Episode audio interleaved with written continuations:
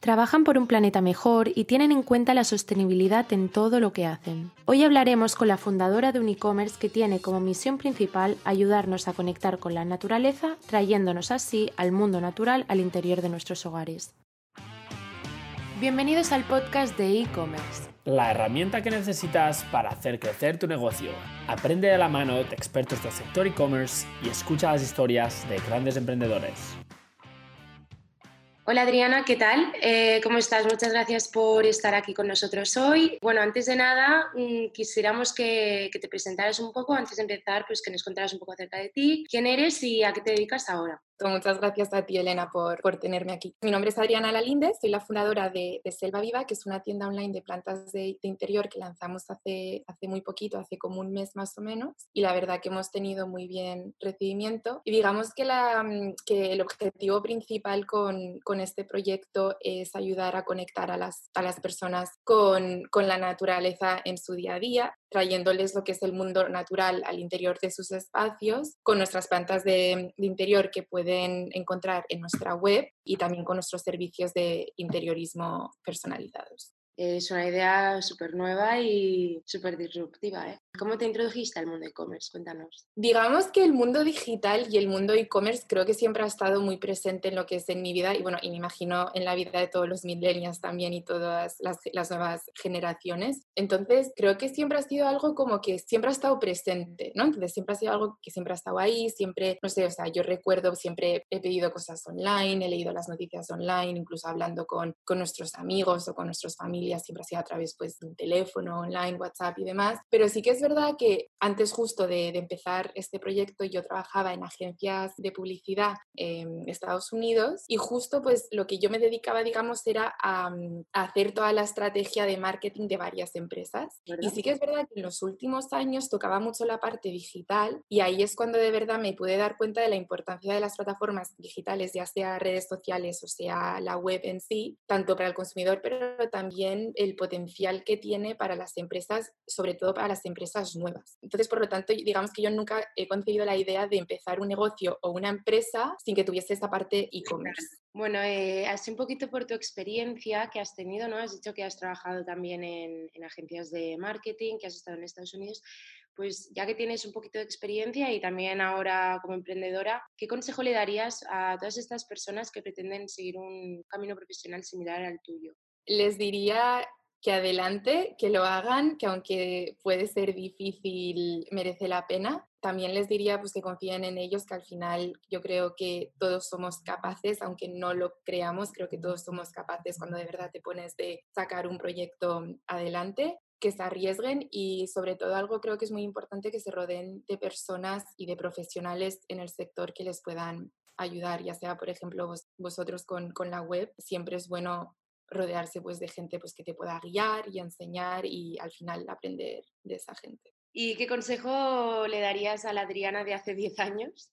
Eh, hace 10 años, es que estoy pensando, hace 10 años tenía 19 años, ¿vale? Y me acuerdo que justo estaba en ese momento de empezar la carrera, que no sabía qué quería estudiar o creía que quería estudiar algo, pero luego obviamente pues empecé haciendo una carrera de, de finanzas, luego hice marketing y ahora me dedico al mundo de las plantas de interior Así que al final yo creo que le diría que siguiese así, que explore diferentes caminos y, opciones hasta encontrar lo que de verdad pues la haga feliz y aunque suene un poco cliché y demás, al final creo que es importante poco a poco ir encontrando tu sitio sin nunca parar de, crecer y aprender.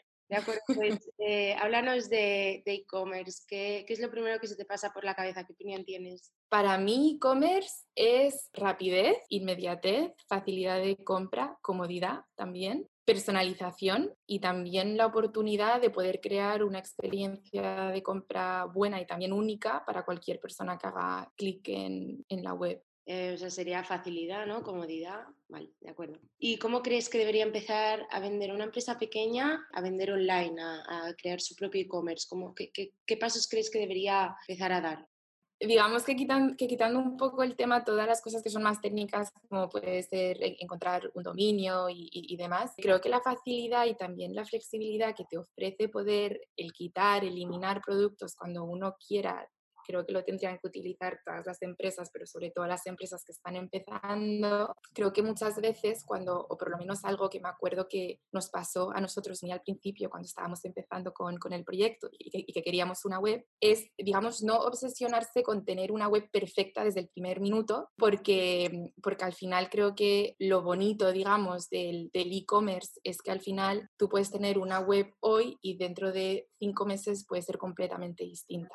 Puedes ir cambiando, modificando, claro. Exacto. Entonces, por ejemplo, nosotros lo que estamos haciendo, hemos empezado, digamos, con plantas de interior que son, digamos, las más populares y que sabemos que la gente está comprando. Y más adelante, cuando ya hayamos validado que hay interés, que hay ventas, que a la gente le gusta, pues poco pues ir expandiendo e ir creciendo, incluso cambiar eh, la tienda, probar qué páginas funcionan, qué páginas no funcionan, ir quitándolas. Entonces te da como muchísima flexibilidad. Entonces creo que al principio es empezar, lanzarlo lo antes posible, con obviamente con una página web que esté bien, que sea sencilla, que sea intuitiva y fácil de, de utilizar, pero no obsesionarse con intentar ser una empresa grande o... Exacto, Exacto, poco a poco creo que uno empieza con una idea, obviamente siempre manteniendo su, su imagen como, como, marca, pero obviamente la flexibilidad que te ofrece un e-commerce de poder cambiar absolutamente todo es, es, genial. Me parece muy, bueno, me, me, gusta mucho cuando os hago estas preguntas porque cada uno tenéis, bueno, cada persona, ¿no? O cada emprendedor tiene su punto de vista distinto, pero la mayoría de todos, o sea, encajáis en, en una idea. Está, está chulo porque gente que igual se atreve a, a lanzarse,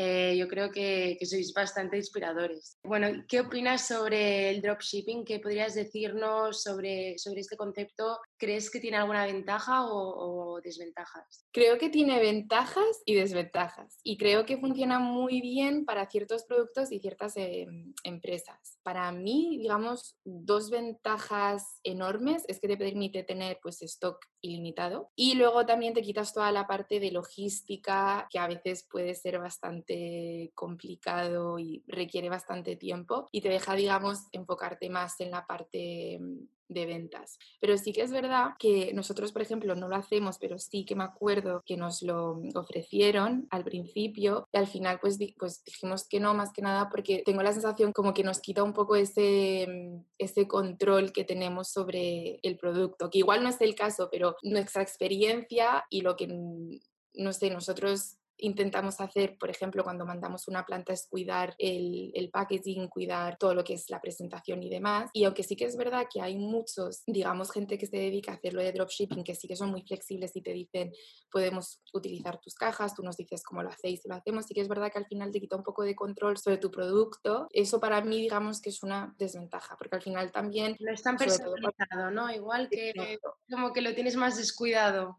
Justo, exacto. Y sí que es verdad que cuando uno está empezando, en mi opinión, creo que también es importante conocer todo desde el primer minuto, o sea, desde que el consumidor hace un pedido hasta que se lo envías, también saber exactamente pues cómo se ha empaquetado, si luego tiene un problema, en plan saber por qué, ¿sabes? Entonces, al final creo que tiene muchas ventajas, pero también, digamos, tiene algunas desventajas. Pero vamos, que es algo que no, nosotros no hacemos ahora, pero que tampoco lo, lo descartamos. Claro que al final dependerá mucho de, del sector o del producto que, que la empresa esté vendiendo. Exacto.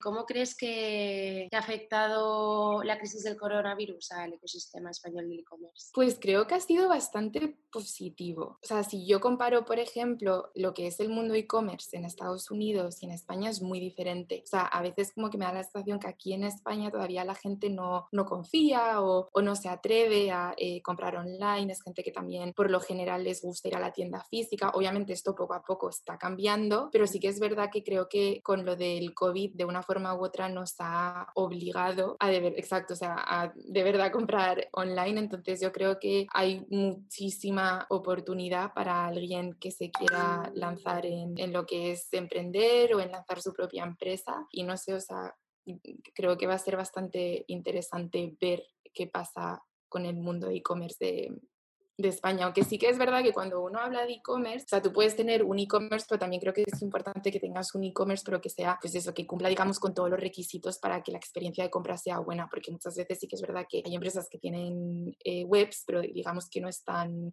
optimizadas para la experiencia que un consumidor igual desee. Entonces también es importante lanzarse hacer una, una web pero también intentar hacerlo pues lo más, digamos, user friendly. Perfecto, ya tirando un poquito más a, temas personales o bueno, también de como emprendedora. ¿Tienes alguna asignatura pendiente o objetivo en mente? Muchas. Eh, o sea, es que justo llevamos como un mes entonces, al final hay tantas cosas que, se deben hacer y que, bueno, que tenemos que hacer. Aunque ya esté perfecto, lo quieres mejorar.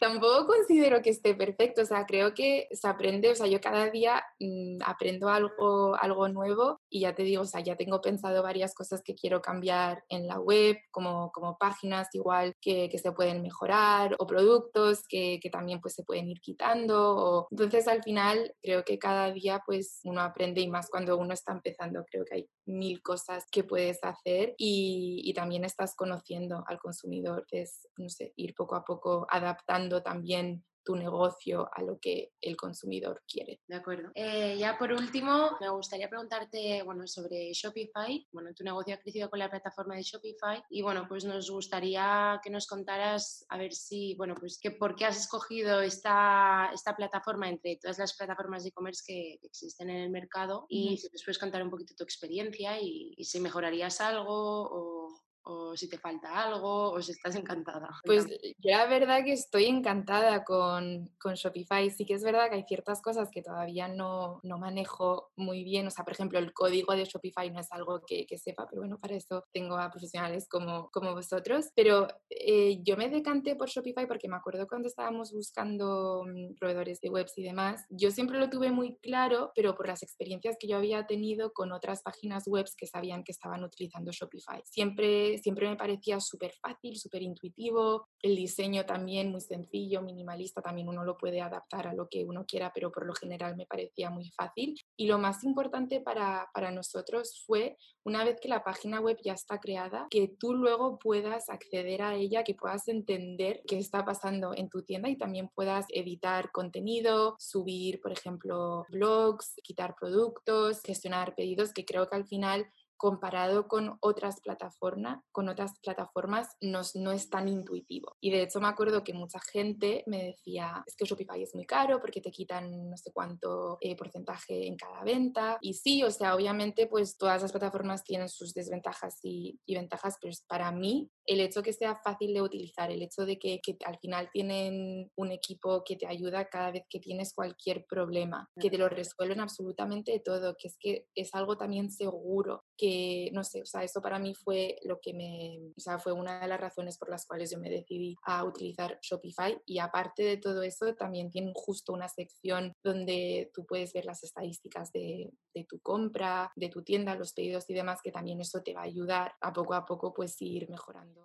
bueno, pues eh, nada, muchísimas gracias Adriana, ya, ya finalizaría aquí la entrevista. Eh, gracias por tu tiempo y por haber dado estas respuestas tan, tan geniales. Eh, seguro que ayudarás a mucha gente que quiera lanzarse al mundo e-commerce con esto. Bueno, muchísimas gracias a ti, Elena.